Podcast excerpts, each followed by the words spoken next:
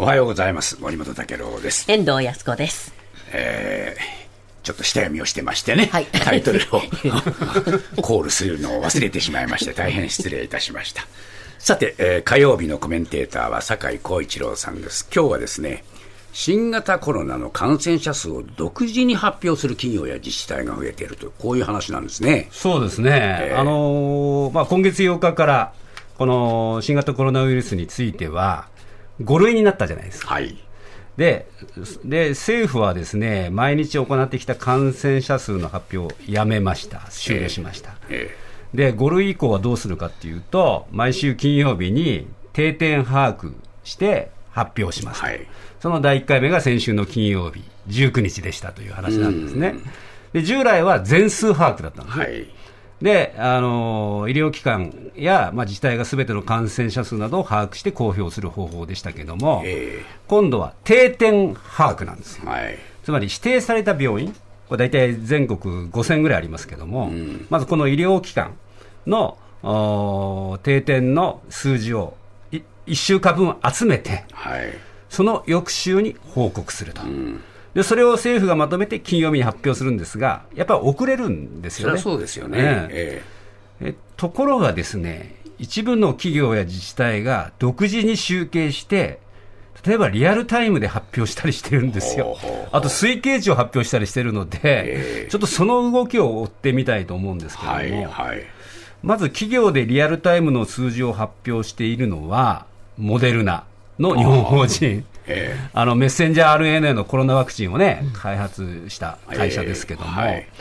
こちらがですね、今月15日から、モデルナ感染症リアルタイム流行情報サイトっていうのを、まあ、開いたんですよ。えで、これのサイトの中でですね、新型コロナだけじゃないですね、季節性インフルエンザについても、最新の流行状況の推計値の情報を提供しています。はい。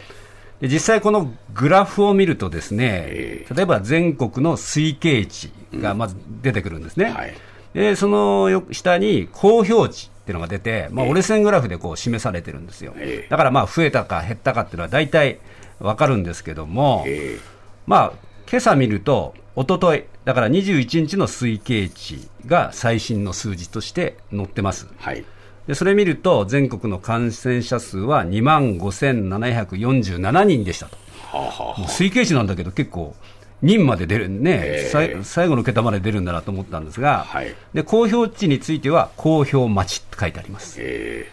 で、えーと全国の数字だけじゃなくて、例えばあの関東地方とか、ええ近畿地方とか、そういう地域別の数字も見ることができます。えでさらに東京都だけは単独で見ることができてですね、え昨日の感染者数は推計で3774人でしたと。他にもね、年齢別ってのありますね。はい19歳以下とか、65歳以上とか、はい。そういった数字も見れます。これどうやって推あの集計してるんですか？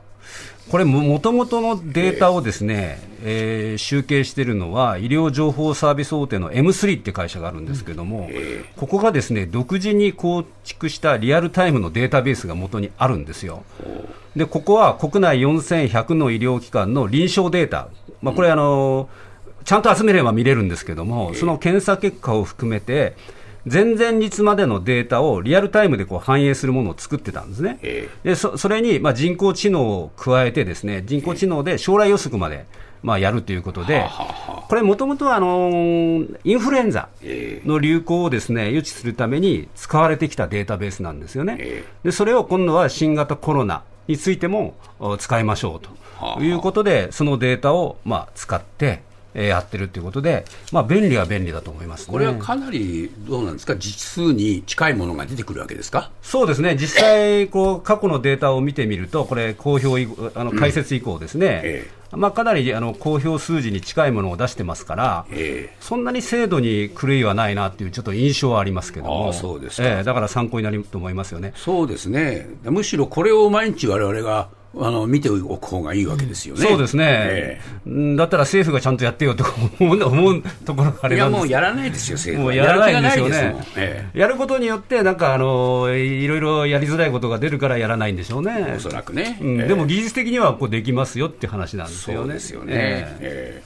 ー、まあ、自治体もやってんですか？自治体はね、えー、結論から申し上げると、みんなバラバラなんですけども、はあ、あのー、結構やってるところはやってます。はい。で、政府の発表が1週間遅れじゃないですか。え。ー、だから、あのー、まず早めに出そうというところと、うん、それから、いや、年代別、性別なども加えて出そうというところとですね、えー、まあ、あの、両方あります。はい、例えば、長野県は、えー、5月8日から14日までの感染状況ね、えー、これはあの先ほど政府は19日だったじゃないですか。えーこれを3日後の17日に発表していると、2日早い。かな、早い、早い、うん、それからあ岐阜県はですね、結構独自の取り組みしてましてね、えー、県の医師会、岐阜県の医師会がですね、独自に運用するシステムで、医療機関から報告を受けて、えー、1医療機関あたりの感染者数を日曜日を除いて毎日公開してます。ですごいなと思ったのは、1週間まとめての発表の数字も別に出してるんですけれども、えー、そこではあの病床使用率とか、うん、入院患者数、重症者数なんかもきめ細かく発表してるんですよ。これだからやってる県とやってない県の差がものすごい出るんですけども。もう前の時と同じようなもんじゃないですか。うん、そう、かなり、えー、近いもの5類になる前の情報と同じですよね。だから自分が住んでる県もこういうの出してほしいなと思うんですよね。で、ね、調べてみるとね、東京都とか大阪府、愛知県なんかも政府より早めに発表しています。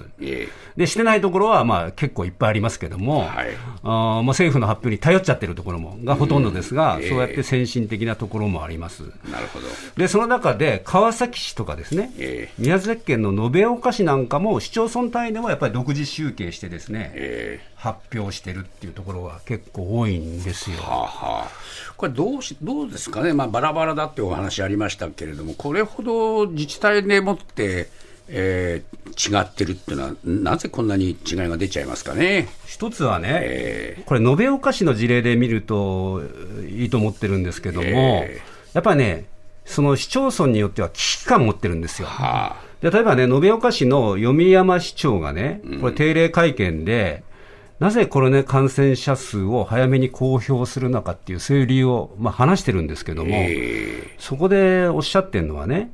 延岡市は他の市町村と比べて、深刻な医師不足の状態にありますと。なるほど、えー、で、コロナが増えて、すぐベッドが埋まってしまうと、他の疾患の診察にも影響してしまう。だから、常に備えなきゃいけないんだ。というね、えー、そういう話をされてるんですが、はいこれね、延岡市の事例をさらに見るとですね、実はここはですね、2009年に全国の市町村で初めてですね、延岡市の地域医療を守る条例っていうのを制定してるんですよ。で、これ何なのかというと、医師不足対策なんですね。はい、例えばどんなことをやってるかっていうと、例えば休夜間とか、休日の安易な受診を控えましょうと市民に求めてるんでね。あの夜間とかパッと行っちゃうんですね、えー、であのその結果、ですねピーク時に比べて夜間休日診療の数が半分ぐらいに減ったっていうことが出てます。えーはい、それでもまだ夜間や休日に受診する人の多くは、やっぱり軽症患者だっていうんですね。だから、えーそうするとですね、軽症患者が来ちゃうと、例えば救急車も、えー、あ手配できなくなるとかね、はい、重篤者の患者、重篤な患者さんのためにですね、えー、あのそれから、まあ、高度な治療を要する方も、それ入れなくなるとかね、えー、あるので、まあ、できるだけ皆さん、軽症の場合は、えー、どうしてくれっていうことはなかなか言いづらいですけども、まあ、あの愛愛には受診をしないでくださいっていうのをずっとやってるんですけども。そこへね、今度はコロナ感染っていうのがあるじゃないですか。えー、やっぱ危機感あるわけですよ。そうか。えーまあどうなんでしょうかね、これから9波が来るな、来ないだっていう話になってるじゃないですか。で、さっきのね、えー、読山市長さんは、わざわざこの会見の時にですね、えー、今後アメリカの変異株、ヨーロッパの変異株とかね、うん、あ新しく置き換わるかもしれないから、やっぱりお盆の8月とかね、それから、ね、年末年始とかね、感染者の大きな波が来かねないっつって、こう表を出してですね、はい、えー、市民にこう警鐘を鳴らしてるんですけども、で今後ですね、もし感染者が急増した場合は、延岡市独自の警報とか注意報も出しますよと、まあ、こういうことまでまあ用意してるっていうことですよね、はい、結構だから大変だと思いますよね。まあ、これ、延岡の場合は、やっぱり自分のところの危機感というものがね、その原点にあるんでしょうけれども、こういうふうにその小さなところではできるけれども、広がってしまえばしまうほど、何かこの意識が希薄になっていくっていう、そういう傾向ありますよね。そうだから県県がね、やっぱりしっかりやらなきゃいけないんですが、えー、もう一つ大事なのは、やっぱコロナの入院患者の調整も今、今保健所やらなくなったんで、えー、これをね、引き続きやるっていう県も増えまだあるんですよ。